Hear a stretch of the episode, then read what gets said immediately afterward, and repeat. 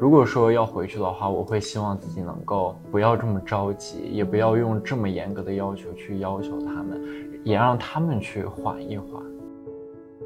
为什么我会这么胖？但是我又控制不了我自己，我我我甚至可能没有别人吃的多，但是我就是胖的。其实我是觉得说，就是人一旦到走投无路的时候，都难免会失控的。至于别人是否喜欢我、接纳我，或者他们对我有没有偏见、怎么样看待我，那是他们的事情。就我就安安静静在这里。跟这个世界共处就好了，就这可能是我未来想达到的一个状态吧，所以我可能会希望啊放下我的偏激。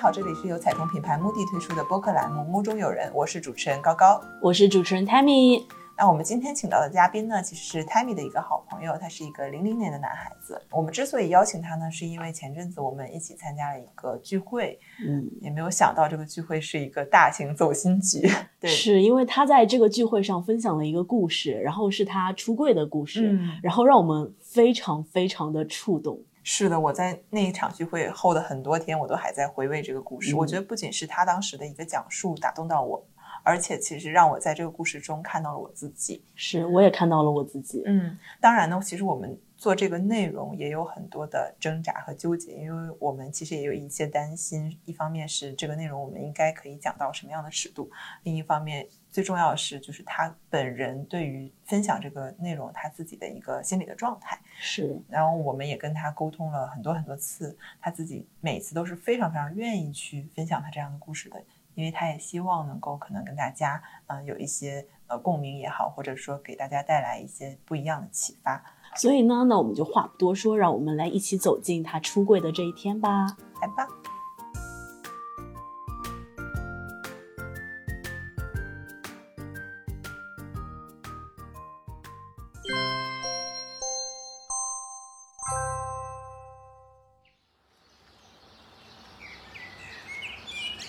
早上醒来，伸了个懒腰，就看到昨天的指甲，非常满意。我 Furley，一个站在时尚潮流巅峰的男生。不过伸出我的手指，你就能看到我的指甲被啃得坑坑洼洼的。昨天我陪朋友去做指甲，我帮他挑选的时候，看到自己的指甲被自己咬得坑坑洼洼，我心想：妈呀！年方二十，但我伸出手来有点像三岁小孩儿。然后我问他：“你是不是做了指甲你就不肯啦？”他说：“是的。”于是我就挑了一款简单的男士美甲。但做的时候，我想做都做了，还不如做个夸张点儿的、亮眼点儿的。不过当时选了半天，最后想了想，还是选择了几乎透明的基础款。虽然有些遗憾，但今天来看还是挺满意的。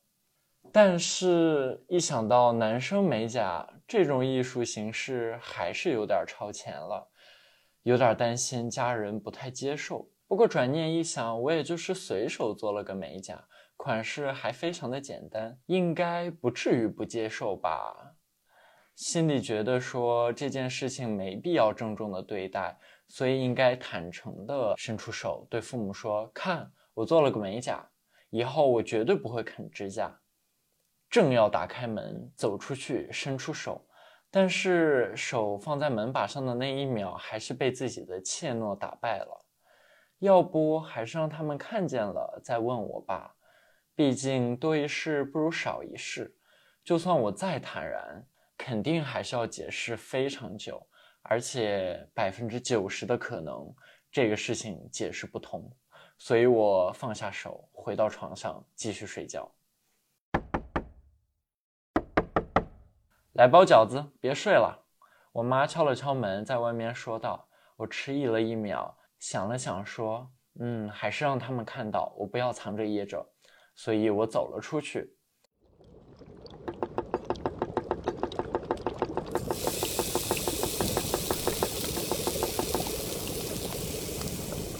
果不其然，在包饺子的时候，我的妈妈抓住我的手，拿起来，盯着看了一会儿，说：“你做了个指甲吗？”我说：“对啊，你们看，感觉我以后肯定不会再啃指甲了。”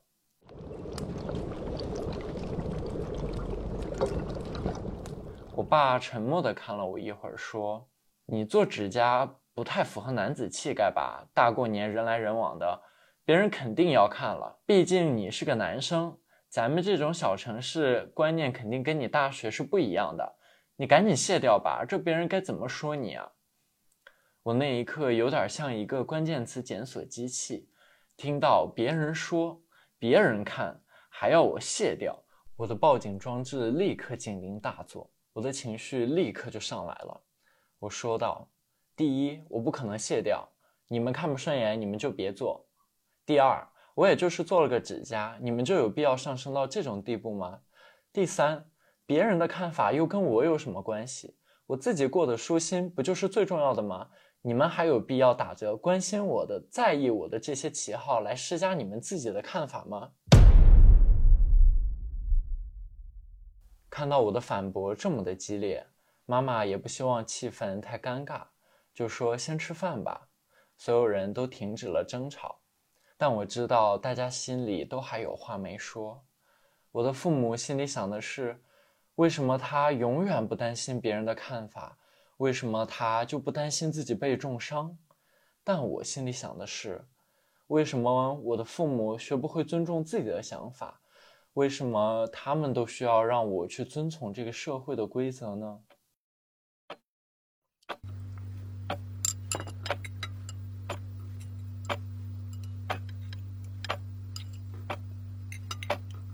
吃完饭，我就直接回到了自己的房间。过了一会儿，我妈敲门问我：“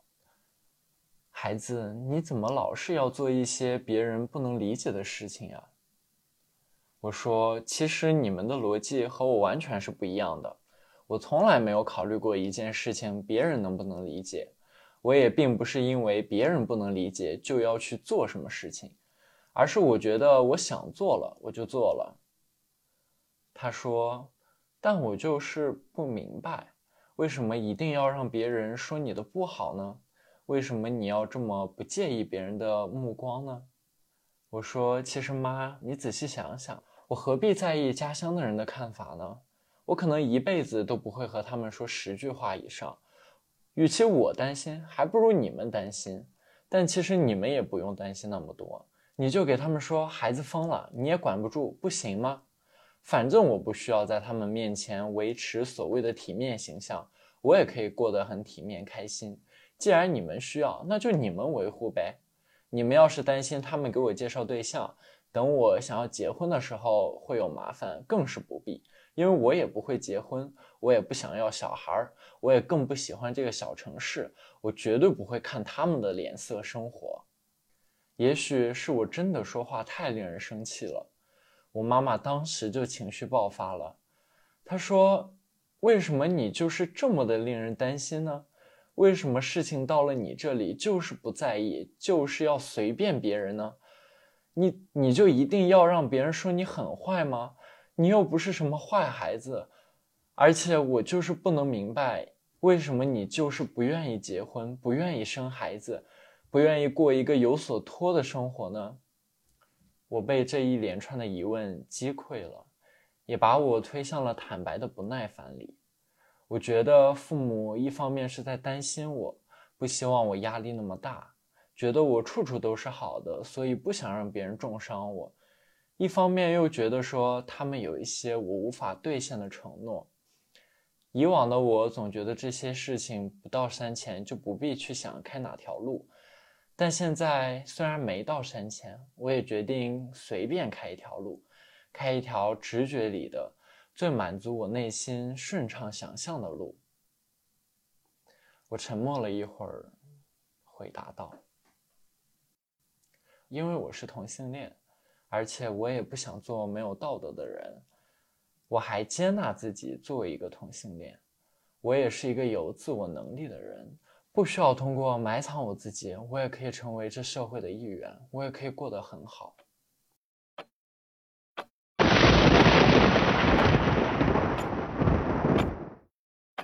这句话对我妈来说就是一道晴天霹雳她愣了非常久然后说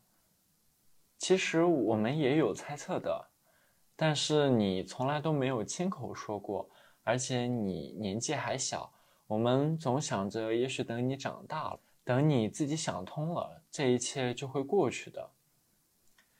我心里反而有些释然，因为其实我也老是猜测我的父母早就知道。但我一直都害怕这件事情对他们冲击太大，以至于完全没办法接受。现在看来好像不是。我爸可能在外面听了很久，这个时候推门进来说：“现在想想，我真应该早早带你去看医生，而不应该不关注你。这能治吗？你愿意去治疗吗？”我心里有点失望，他们早早就了解了。但却依然以为这是一个病。我妈可能觉得我爸讲话太激烈了，所以制止了他，说：“其实我跟你爸就是希望你不要定义自己是同性恋。你又没有和任何人谈过恋爱，为什么你就能确信自己是同性恋呢？是你把自己局限在了这个世界。”但我爸还是坚持的说道：“现在的社会就是太包容了。”所以你们才会有这些奇奇怪怪的尝试。我们那个年代哪有这么多同性恋？听到这句话，我的刺立刻就立了起来，马上反驳道：“什么叫做社会太包容才有同性恋？你们就是把我当小孩看，好像我看到的世界跟你们的不一样。难道我跟你们不在一个世界吗？第二，这不是病，我从来也没有因为这件事情而痛苦过，反而是别人对我的看法使我痛苦。”我唯一的痛苦就是高中的时候，班主任说：“你干嘛要和女生玩？不像一个男子汉。”第三，你们想让我去治疗，那你们知道该怎么治疗吗？你们又准备把我送去哪个不正规的医院来让他们对我进行电击治疗呢？我既吃惊于自己嘴里说出这么伤人的话，又自得于这句话杀伤力一定很够，能够封掉所有的退路，我的还有我父母的。能让他们心生愧疚。事实证明，这句话确实，因为我的妈妈立刻澄清道：“说我们怎么会带你去不正规的医院呢？我只是想带你去看看心理医生，看看能不能找出来原因，帮你克服这些。我们哪会舍得带你去不正规的医院呀？可当时的我只顾着乘胜追击，一点也想不起来什么换位思考。”我只知道，现在的我得用所有的手段去达成我的目的。我接着说：“你们以为，如果我像这个社会的模板，我就会开心；我学着遵从社会，我就会开心。但这只是你们的一厢情愿。其实，我只有在被这个社会接受的时候，我才会开心。甚至说，我只有在被你们接受的时候，我才会开心。你们是不是以为只有我是这样的？”但所有人都是这样的，改变成另一副面孔解决不了任何问题。你们知道图灵吗？他就被纠正为异性恋，但他过得好吗？他也是在四十一岁的时候选择了自杀。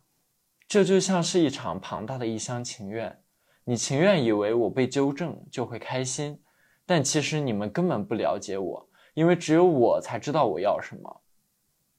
我激烈的反抗让家人不敢再多说任何话，甚至在我说完图灵的故事之后，我妈笑着说：“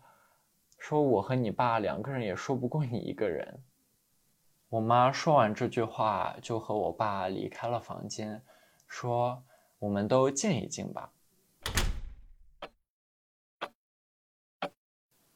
我在冷静之后就发消息给朋友，说我出柜了。但我现在想想，觉得自己当时说了好多伤害人的话，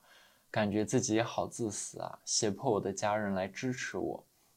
但是我又觉得说必须得这样说，才能让他们知道我的态度。我的朋友看完之后发过来：“你有没有给你爸妈一个拥抱？”看到这句话的时候，我被这句话一下子击中了。对啊，我为什么没有给我家人一个拥抱呢？我好像一味的都在苛责他们去接受我，我因为朋友的话反思自己，是啊，我是胜利了。我用强硬的姿态维护了自己的想法、自己的尊严，可是我也用带刺的语言伤害了我的家人，让他们的爱在我的定义下扭曲变质，还要用道德绑架的方式来让他们继续爱我。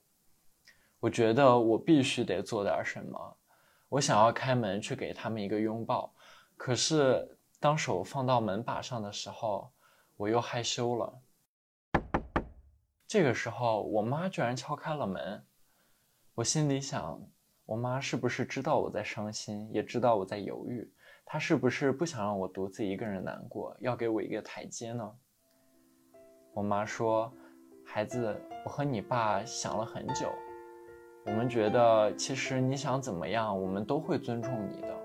因为我们也爱你，而且你有主见，你也有想法，你肯定也能照顾好自己。”我们只是担心你会不开心，担心你会被别人伤害。听完我妈的话，我踌躇了一下，决定拥抱一下我妈。我给了她一个大大的拥抱，我说：“妈，你放心吧，我肯定会照顾好我自己的。你和我爸也一定要照顾好你们自己。而且有了你们的支持，我就知道我永远有一个家在等着我，我永远都有人在给我兜底。”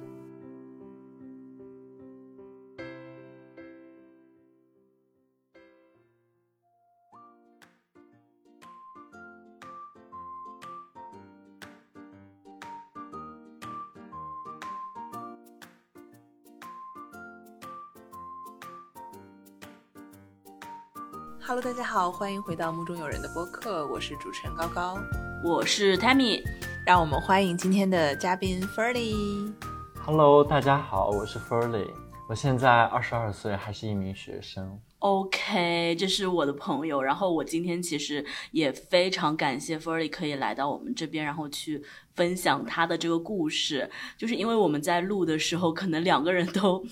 都都都已经流泪了，就是这个故事。是的，我真的有有一些话，感觉都是哭着说出来的。哎，那如果 f e r l y 就是我觉得我很想问一个问题，就是用一个情绪来形容你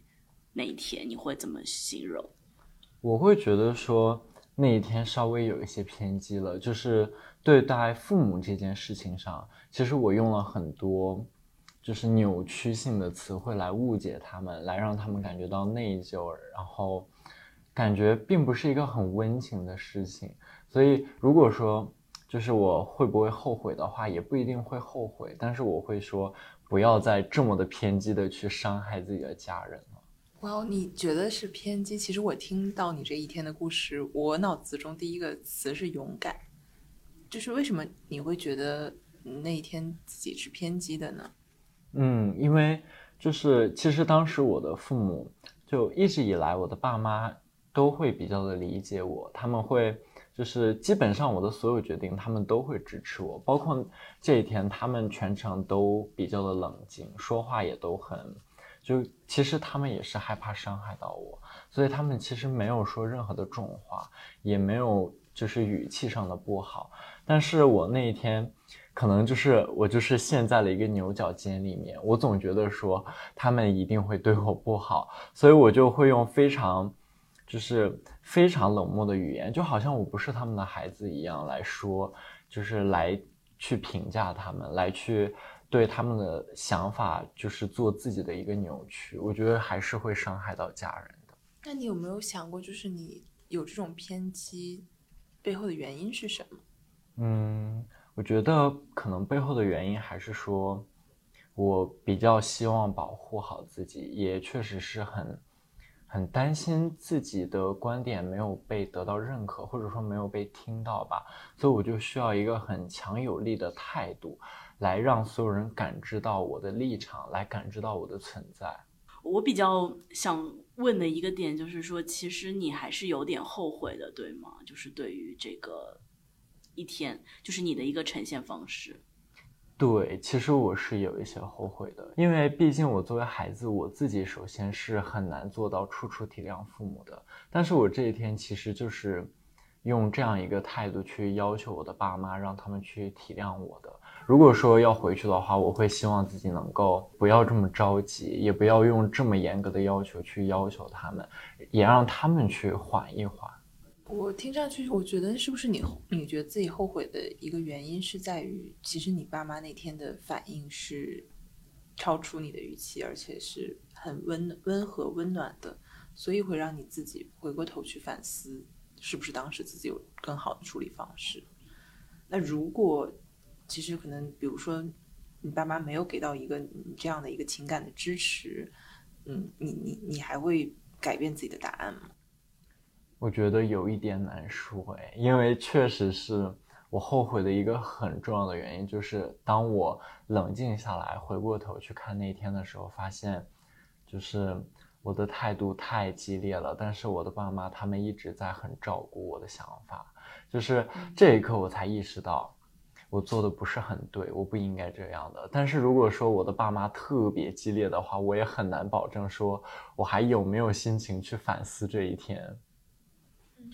我我是觉得，就是你这个一天就是出柜的这个经历，可能在我这边会比较平和，因为你的父母是非常就是温柔的去跟你去教导，就像你这一天里面说，就是他们是也许等你长大什么，就是在跟你沟通，甚至在晚上的时候，就是他他是真实在晚上的时候，就是已经跟你说道歉了吗？还是说接受？就花了多少时间呢？其实确实是不是一天的，但是。也非常的短，大概就是三天左右，因为我们是在过年前吵的架，然后甚至小好像是小年前小年夜之前吵的架，然后还没到小年夜就已经接受我了，有可能拢共也就三天的时间。哎，那这个是因为他们也是有这个心理预期吗？也有一点，因为其实我在就是我在上大学之后，我就一直在给他们科普说。就是人要活出自己呀，就是我给他们输出各种这样的观点，我甚至会找出那种，就是就是可能大家会好笑，就是那种网上家长群里面妈妈发给你说一段令人深省的话，请请读。然后，但是在我们家，反而我可能会是这个角色，就是我会在看到一些我觉得很好的观点的时候，我就发到我们的家长群里面，然后告诉他们说，请读。然后在这个过程之中，我觉得他们一直都有意识到，说我是一个就是很有自己想法的一个人，所以他们就会慢慢对我这个情况就会接受更多。我觉得就是这一天哦，就是我真的是狠狠共情，真的是狠狠共情。就是我会觉得说，呃，偏激这个情绪可能在呃，我不知道会会不会说大哦中国的一个亲子关系里面都会有，因为我。我完全就觉得你跟你父母吵的那些东西，然后我能感觉到你也是想让你父母去接受你，去尊重你。然后在我这边就是完完全的是一模一样。然后，所以我每我听到你读的时候，我就会，我就我就泪流满面，就真的泪流满面。嗯，泰米，你是有想到自己什么故事吗？对，就是我会觉得，可我也是一个非常偏激的人，但是我可能跟 Ferly 不太一样的是，我。没有办法说，就是去后悔这件事情。对，就是我跟我爸妈中间，就是最大的矛盾点，可能是在，嗯，是在我的胖。然后我觉得，嗯，就是，就是，就是，如果让我再回过去，要去跟他们去争论这些的话，我一定会再采取就是比较偏激的方式，因为我。就是我从小到大，就是在我嗯没有呃在形成自我意识的时候，我的父母就一直在说我比较胖嘛。那那个时候他们就会呃就就其实那个时候我没有什么感觉，就是觉得还 OK 对。然后到了就是到了高中的时候，他们发现我还没有瘦下来，然后他们就开始就开始用很多其他的一些方法就。就让我去减肥，让我去瘦下来，然后甚至包括上面有一些言语的攻击，就比如说，你看别的小孩啊这么瘦这么好看，你不羡慕吗？然后比如说，呃，在我大一的时候，我爸爸就是曾经很认真的就是看着我，然后跟我说了一句话，他说，呃，我觉得你，嗯，呃，就是 就是他跟我说，就是作为一个男人，我觉得你现在很不 OK。就是没有男人会喜欢这样身材的，就是这个对我来说就是非常非常就是晴天霹雳，让我就是尤其在意我胖这件事情。然后呢，呃，哎，等一下，有点讲不出来了啊。我觉得就是没有搞的时候，就是很容易讲不出来。就是我，我有无数次的就是在问我自己，就是为什么我会这么胖，但是我又控制不了我自己，我我我甚至可能没有别人吃的多，但是我就是胖的，然后我甚至就是我没有办法去解，就是可能在就是你们不敢想象一个初一初二的小孩，他就已经呃进了就是那个健身房，然后去跟减肥教练就一直在那边就是怎么说呢，去减肥，甚至一天去三次健身房，这些事情我都干过，甚至一一周只吃只吃就是那种呃。杂粮，也不是杂粮，就是那个代餐，对，然后吃到就是整个人就是很难受，胃啊就是吃其他一点东西，然后就会去吐，然后我就无数次就是觉得我自己自己不行，就是我就觉得我不不配被人别人喜欢，就是慢慢的长大之后，我接触到了很多信息，我会觉得哦，胖其实不是一件不好的事情，甚至就它不是一件错事，就是你你需要为了自己去瘦，那是对的，但是你不能强硬的就是去瘦嘛。我然后我也慢慢的开始接纳自己，然后在我长大就是高中、大学，我每一次呃不断的去接纳自己的时候，我爸妈总会在我旁边去提醒我胖这件事情。然后我爸就是说出了就是这样的话，作为一个男人，没有就是我觉得我不会喜欢你，就是他他们不会告诉我就是你要去接纳你自己，他会告诉你你特别特别不好。然后他所有的话题就是大学有一阵子我开始。逃避就是说，所有的话题就逃避回家，因为所有的话题永远落到最后的，就是因为你胖，所以你不行。就是比如说，我在跟我爸妈去讲我的学业，包括讲我的职业的时候，他们就会说啊，如果你瘦的话，你就你就可以有很多很多机会什么的。然后甚至他们会告诉我，就是因为你是胖的，就是职场上没有人会喜欢你这种人。然后我我我就觉得我我就就非常崩溃，我就非常崩溃，我就觉得跟他们讲不通。然后我就讲道理的时候，就是他们也不听。然后直到我大四，我我我我在前段时间我才，就是我我大四毕业，然后工作了一年之后，然后我在前段时间跟我爸妈大吵了一架，我就跟他们说，就是我就觉得很很 confused，就是为什么所有人都可以接受我，但是你们却不能接受我。然后我就大闹了一顿，就是说。你们我知道你们是担心我的健康，你们我很为我健康发愁，但是我现在还没有到死的地步。如果你们再这样担心下去，我就要去死了。我觉得我胖就是罪，胖就是就是错的，我干脆去死算了。我就这么胖，我也改变不了，因为我我我被他们搞的就是已经很多很多年了，二十多年我都没有瘦下来，我也不相信我自己会瘦了。然后我就开始用这种很激烈的方式，甚至我我有跟他们说，就是那怎么办？那我就走，我就走，我就离家出走什么的，我都干过。然后就就我觉得就闹过那。那一次就是之后，他们可能就是现在就对我的态度就是平和了很多，就是知道这这可能是我的一个伤口，对，然后就开始不被不去触碰它。嗯，哎呦，这个故事有点讲讲讲不过来了。哎，其实我真的很能共情泰米，因为我感觉可能就是现在可能家长还是不太学会去教孩子说先认同自己，但其实我们好像每一个人。从出生到长大，一定要先经历一个阶段，就是接纳自己、认同自己。但是家长可能会默认你已经就是跨过这个阶段了，然后他就不会把这个阶段当成一个你的未完成事，然后他们就会去在你刚刚接纳自己的时候，对你有很多的评价。我觉得我在高中的时候也是。就是不完全接纳我自己吧，但等到大学，我刚刚接纳我自己，觉得自己现在很好，就所有人都很喜欢我，而且我过得很开心、很自我的时候，他们就会说：“你能不能把这个习惯改掉？因为我们不喜欢。”我从一个旁观者的角度，我今天在听你们俩各自讲述自己认为自己比较偏激的一件事情的时候，我的感觉是，其实可能 f e r l y 到现在他是比较平和的，但是 Timmy 他其实平时都是一个非常非常快乐和很正能量的这样的一个感觉，但当他今天在讲这个事情的时候，我能感觉到他还是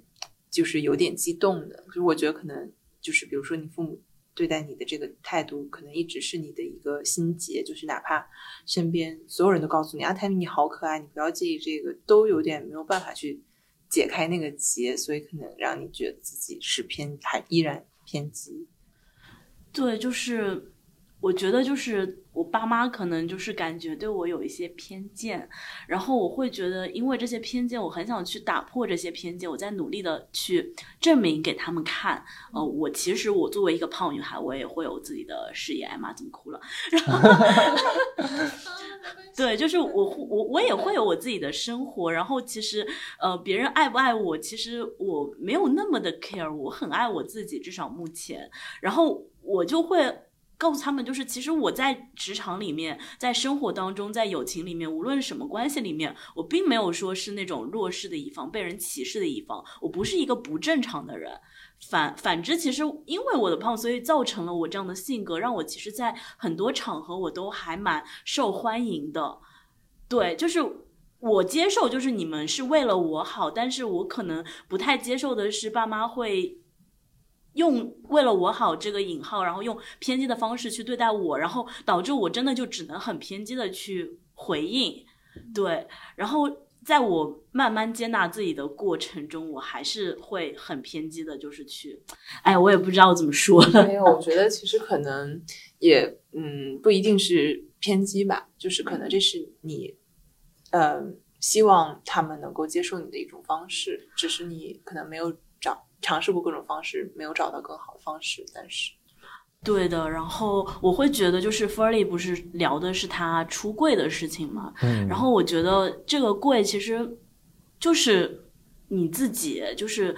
不仅仅是他是出柜，可能对我来说，我只是很显性的在出柜，就是我很显性的告诉别人，我就是很胖，然后在我展现出这个贵就是真实的自己嘛，我展现出我自己真实的自己的时候，我发现我的爸妈可能觉得这样很不 OK，然后导致现在让我觉得我很难再去。自洽了，对。你爸妈会听这期吗？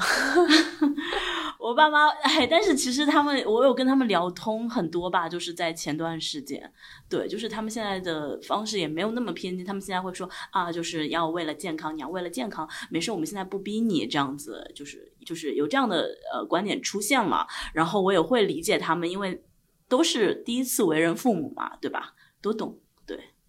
嗯，其实可能我的经历跟你们俩 不太一样吧，就可能比如说我对偏激的理解倒是没有很多跟爸妈相关的，但是就是可能跟以前的经历有关，就是比如说高中的时候，就是我认为我那段时间有一点被霸凌，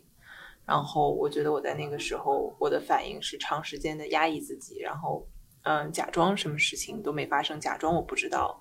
然后没有做任何。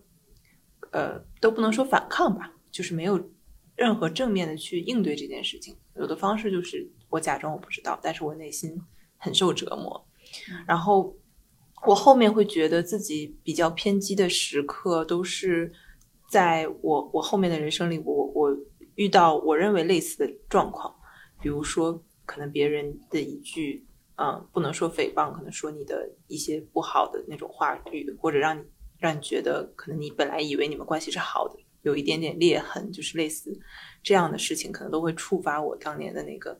嗯状态。对，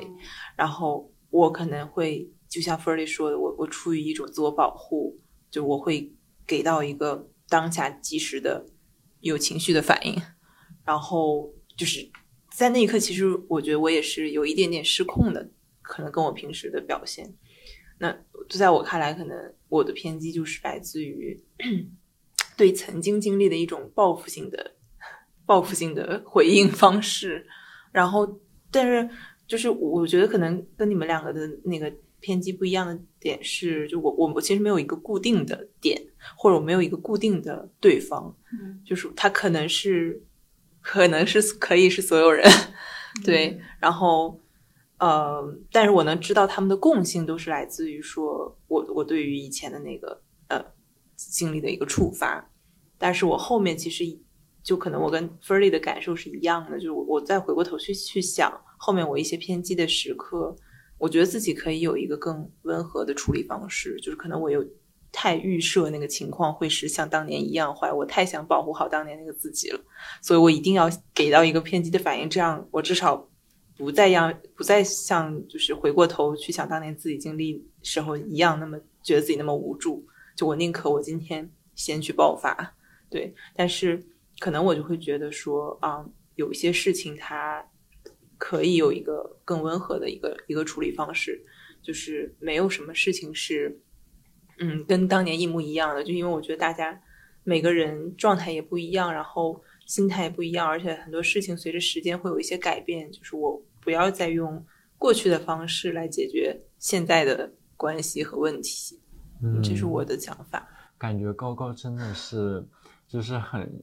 睿智的女性，因为感觉高高说完之后，就是就很明显的能看得出来 f u l l y 和 Tammy 刚刚步入社会不久，也也没有，就是其实我我刚才很想去，呃，去帮 Tammy 解他的这道题，但是我不知道怎么去用什么样的方式，我可能只能说引到我自己身上的一个一个另外一个视角吧，可能。可能我就是总结一下，就是我觉得我们三个的偏激，呃，更多的都是一种失控。嗯，对，可能不是我的本意，但是我确实失控了。然后这个失控呢，可能对我来说，我是我真的没有其他办法了，因为我好说歹说，我怎么样都说了，我用很多事情都证明了，其实没有什么问题，但是他们还是没有办法，就是去接受真实的我，所以我会变成非常偏激的，就是去对待。我的父母，甚至有的时候，就我我刚刚也想了一下，如果别的人觉得我胖是件，就是投来一些很不好的目光的话，我也会选择一种很偏激的方式，就比如说，我再也不会跟这个人有任何交集了，因为我会把自己锁起来。嗯，对，那这个可能就是我的一个就是偏激的方式。那我觉得就是你们两位，我都会觉得就是说，可能呃，你们会觉得有的时候。偏激会有其他的减法，除了偏激，对吧？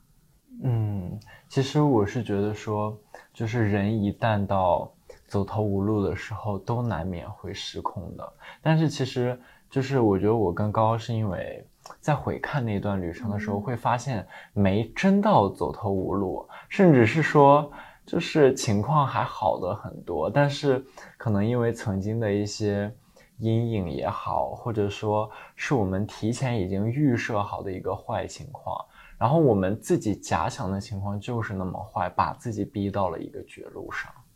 是的，我我觉得是的。然后我后面我觉得我在慢慢的克服这件事情的方式是，我会有意识的记得可能有一些我认为偏激的时刻，然后后面我回过头去想，也许这件事情有更温和的处理方式的这个感觉，然后在我下一次再有这样的。我认为相似情况发生的时候，我呃尝试让自己用更就是在我看来相对温和的方式试一试，或者说我不我不带预设的，我呃不把这个事情想的最坏的情况试着去处理一下，就我发现其实这个事情还是会给到我一些正反馈的，它也慢慢的在在抚平我。那如果让你们两位就是用一个原也就是一个词语，然后来形容你们那个偏激的原因会是什么？就如果是我的话，我就是会觉得，因为我要撕破那些偏见，就是偏见，因为偏见，所以我会偏激。嗯，我觉得我想保护好自己。嗯嗯，保护自己。嗯，其实我也很难说我是什么，哎，真的，因为之前感觉我是就是自己觉得自己太正确了，所以我会偏激，因为。就是我老觉得说，我在跟我父母谈这些问题之前，其实我总会，就是期待说他跟我平常交流的人是一模一样的。但是当你接触，就是，就是你没有接触跟你不一样的人之前，你总会有抱有这样的幻想。但但这样的幻想肯定是不切实际的。我是没有意识到这样的一个幻想，所以我会比较偏激。另一方面，我又觉得说。说就是因为我对他们的那个设想又太坏了，所以我就会提前进入失控状态，就导致我的偏激。但要说真的是因为什么，我反而觉得我是为了什么，就是我那一刻可能就是为了达成我的目标，就是让自己被接纳，所以我就采取这样的措施。我觉得我们今天其实一直都在围绕就是偏激这个情绪来。讲自己的一些感受嘛，就是其实我也蛮想问两位，就是在未来，大家会觉得这个情绪在我们生活中扮演什么样的一个角色？呃，我可能还是会把它放在一些解决不了的问题上面，就是我会非常让它自然而然的流淌吧。Tammy 就很像把偏激当成一个得力武器，对，天下快什么天下快任务，我还是会觉得就是 f u r l y 他会觉得这个后悔，就是他会有另外一种解法，是因为可能那个环境并没有他想的那么糟糕，但是我是跟他同样处境的，但是环境很糟糕的人我也见过，然后再想到我自己的话，我也觉得。有的时候除了偏激，没有其他的做法。嗯嗯，芬里会觉得说，就是芬里自己说自己是芬里，对对，我是芬里，芬里自 Q 一下，强调一下我中心位置。呃，我会觉得说，因为其实我反而老是对家人会更偏激一点。我觉得有一方面是我真的很在乎他们，所以我对他们的方式会偏激很多。你可能这个是一个朋友的话。可能我们就会说啊，那我们太不合适了，就直接就是不玩了，就不会像我会伤害他们，说一些伤害他们的话，呃，但对父母你就会觉得说，你还是老希望他们去接纳自己的，但是。但是另一方面，你又觉得说父母真的对你很好，就不要这么伤害他。就是我会觉得说我的偏激带来了很大的伤亡。就是，就你想，因为如果说我一直维持这样的态度，我爸妈可能就会很自责，就是他们老觉得是不是自己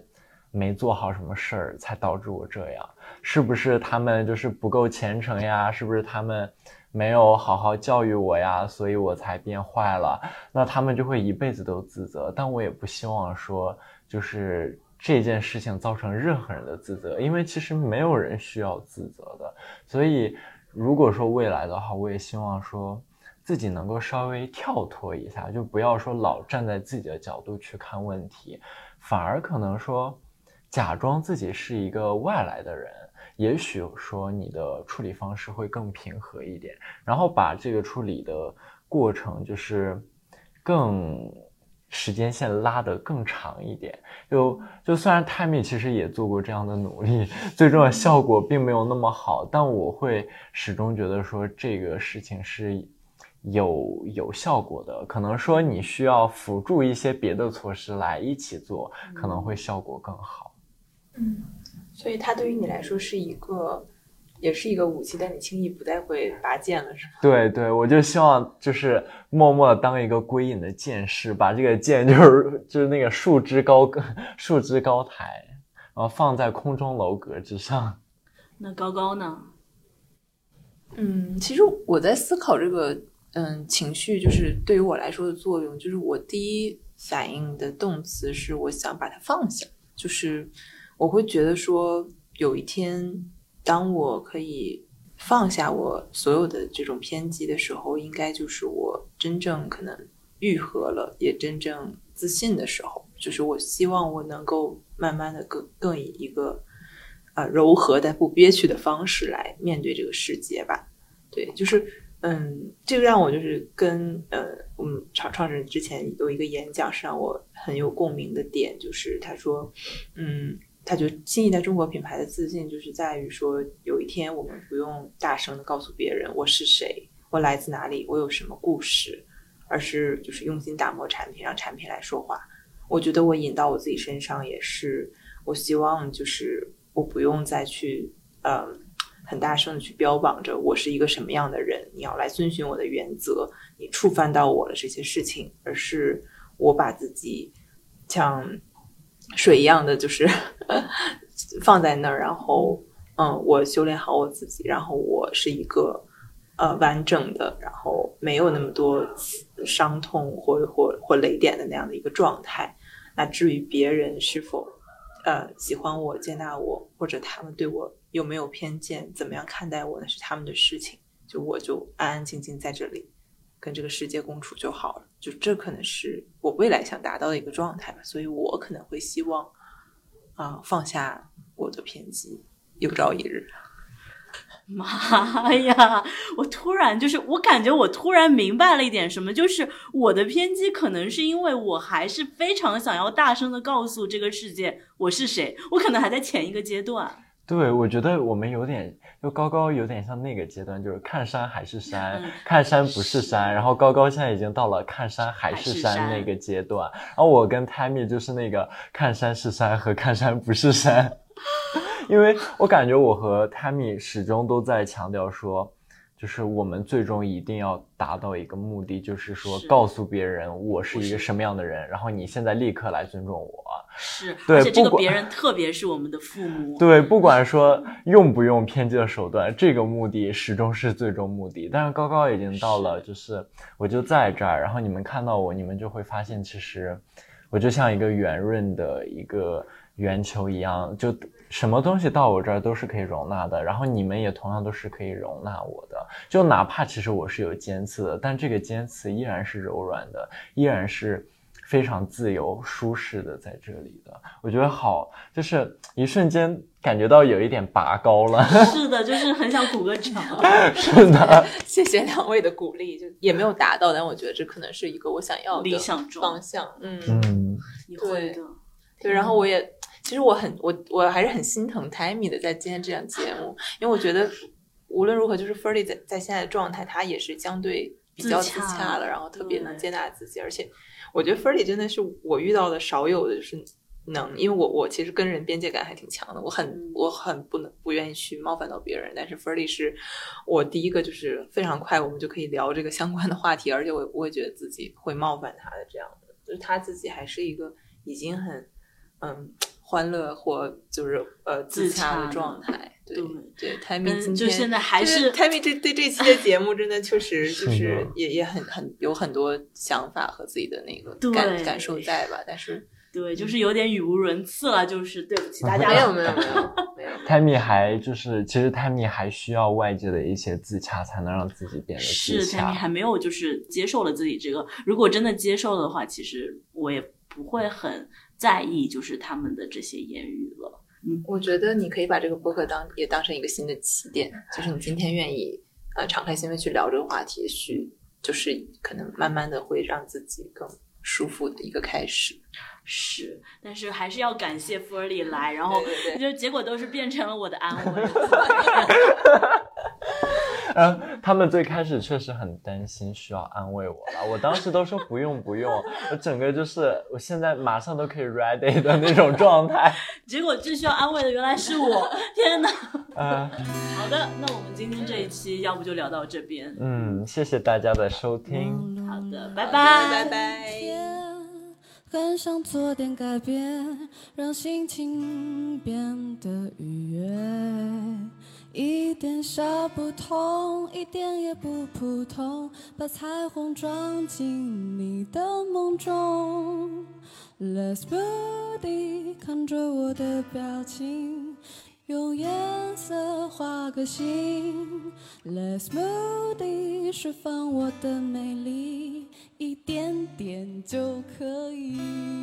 哇！